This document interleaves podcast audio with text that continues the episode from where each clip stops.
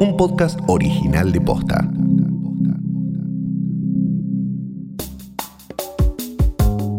En medio de debates sobre liberaciones, garantismo, pistolas taser, en el capítulo de hoy te contamos cómo cambió el delito durante la pandemia. Hoy es miércoles 7 de octubre. Soy Martina Sotopose y esto pasó posta. Nos encerramos en nuestras casas, nos quedamos en nuestros barrios, nos vemos con muy pocas personas. En paralelo aumentó la pobreza y hay más desempleo. Todos estos factores afectaron las características del delito en nuestro país. Respecto de las fuerzas de respuesta inmediata, es una unidad creada por la Policía Federal Argentina que está pensada para responder al crecimiento de los delitos que estamos viendo en la zona metropolitana de Buenos Aires, especialmente en el Gran Buenos Aires. Y todo esto va a afectar, nosotros hacemos análisis criminal estadístico en base a algoritmos matemáticos. Lo que nos asombra es en las simulaciones cómo se ve reflejado notablemente el aumento del delito proyectado para lo que queda del año y el año que viene. Hoy hablamos con Mauro Zeta, periodista especializado en policiales, para analizar estos cambios en el mundo criminal. La pandemia y la cuarentena en una primera etapa hicieron disminuir el delito, claramente, porque con los controles policiales que fueron fuertes desde el 20 de marzo, esas dos primeras semanas, esto hizo que los delincuentes no salieran a la calle porque tampoco había víctimas para robar. Ese cambio de las reglas del juego hizo que se rompiera un código implícito que hay entre los delincuentes. En esa primera etapa donde estaba el control policial no permitía el paso de capital a provincia, hubo robos que violaron una normativa tradicional de la delincuencia que es no se roba en el barrio donde uno se crió. En esa primera etapa los delincuentes como no podían moverse muy lejos empezaban a robarle a los propios vecinos. Se dio ese fenómeno de robar puertas adentro del mismo barrio. Sin embargo, la primera etapa duró poco. Con las flexibilizaciones, los delitos volvieron. Y volvieron fuerte. Una vez flexibilizado, volvieron los delitos, sobre todo en la última flexibilización, y bien se hizo la apertura de los restaurantes con mesas afuera, volvieron los robos a los restaurantes, a los comensales y también para llevarse el dinero de la recaudación.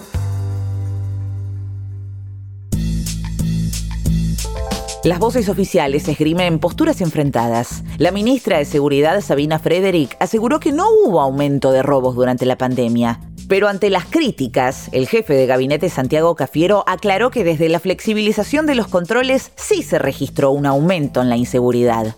Las autoridades lo que analizaron fue que entre mayo y junio a nivel nacional percibieron un incremento del delito, si bien no semejante a ese mismo periodo del año pasado, sí hubo un incremento del delito entre mayo y junio cuando se empezó a ver la flexibilización y que íbamos despegando de esta cuarentena estricta. Desde el Ministerio de Seguridad informaron que los robos disminuyeron un 26% en los primeros seis meses del año respecto al mismo periodo de 2019. Durante marzo, abril y mayo, los meses de la cuarentena más dura, se produjeron las mayores reducciones con respecto a años anteriores, pero en junio se registró un aumento del 30% con respecto al mes anterior. Uno de los fenómenos que percibieron las autoridades durante la pandemia fue delincuentes primarios. Esto se traduce en personas que nunca habían cometido delito y tal vez en estado de desesperación, con el aumento de la pobreza, con el aumento de la falta de trabajo, deciden sin tener mucha idea de salir a robar armados con un cuchillo, un destornillador. Eso se vio, lo reflejaron las estadísticas de los departamentos judiciales, la propia policía que se da cuenta cuando un tipo entra que no tiene ningún antecedente en su legajo. Y ahora, ¿cuál es la situación actual en relación al delito? La situación a la que estamos asistiendo ahora, después de 200 días de iniciada la cuarentena en el contexto de esta pandemia, está más relacionado al delito tradicional, con un nivel de violencia absoluto, con delincuentes desquiciados que salen a robar armados y por otro lado con las víctimas que deciden armarse y enfrentar a tiros a los delincuentes porque entienden que el Estado no los asiste con la policía. El principal problema al que seguimos asistiendo es el alto nivel de corrupción policial suma un elemento más a la inseguridad si vos no tenés una policía confiable, una policía honesta, sumás un elemento más a la inseguridad. La violencia machista, los femicidios en contexto de encierro aumentaron, sobre todo en los primeros días de la cuarentena, porque la mujer estaba atrapada en el mismo universo donde convivía con el machista, con el violento, y se le complicaba para salir a pedir ayuda. Entonces se había ideado algún sistema alternativo como pedir ayuda en las farmacias con un código rojo, eh, pero claramente hubo un aumento de la violencia machista vinculado con esta imposibilidad posibilidad de la mujer de salir del lugar que compartía con su propio victimario. Según el Observatorio de Violencia de Género, ahora sí nos ven. A partir del análisis de medios gráficos y digitales del país, desde el inicio del aislamiento ocurrieron 142 femicidios. El 64% de ellos ocurrió en la vivienda de la víctima y el 65% fueron cometidos por parejas o exparejas, mientras que un 11% de los femicidios fueron perpetrados por un familiar. La justicia en esos casos tomó una decisión que era, en los casos donde había una restricción perimetral, prorrogarla de forma automática sin necesidad de que la mujer tenga que ir a tribunales para extender esa restricción. Una de cada cinco mujeres asesinadas había hecho denuncias por violencia de género contra su agresor o incluso ya contaba con medidas judiciales de protección. Analizando las causas detrás de los delitos, ¿existe un vínculo directo entre situaciones de crisis social y aumento de la delincuencia?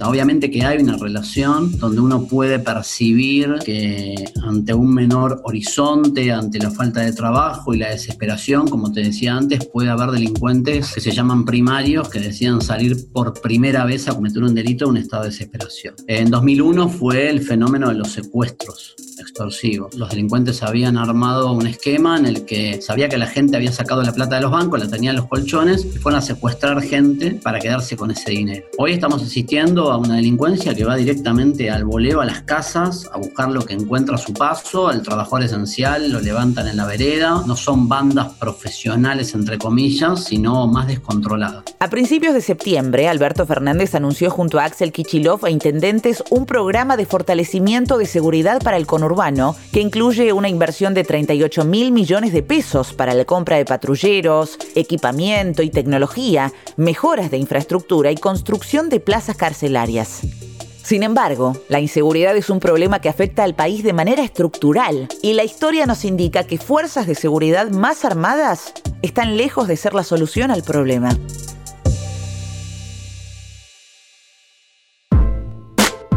Esto pasó posta, es una producción original de posta. Escúchanos de lunes a viernes al final del día en Spotify, Apple Podcast y en todas las apps de podcast. Si te gustó este episodio, compartilo con alguien a quien pienses que le puede interesar. Y si nos escuchas en Apple Podcast, déjanos una reseña. Nos suma un montón para que más gente descubra este podcast. Búscanos en Instagram y en Twitter. Somos arroba postafm. En la producción estuvieron Galia Moldavsky y Fede Ferreira. Nuestro editor es Leo Fernández. En la dirección general, Luciano Banchero y Diego del Agostino. Soy Martina Sotopose y esto pasó posta.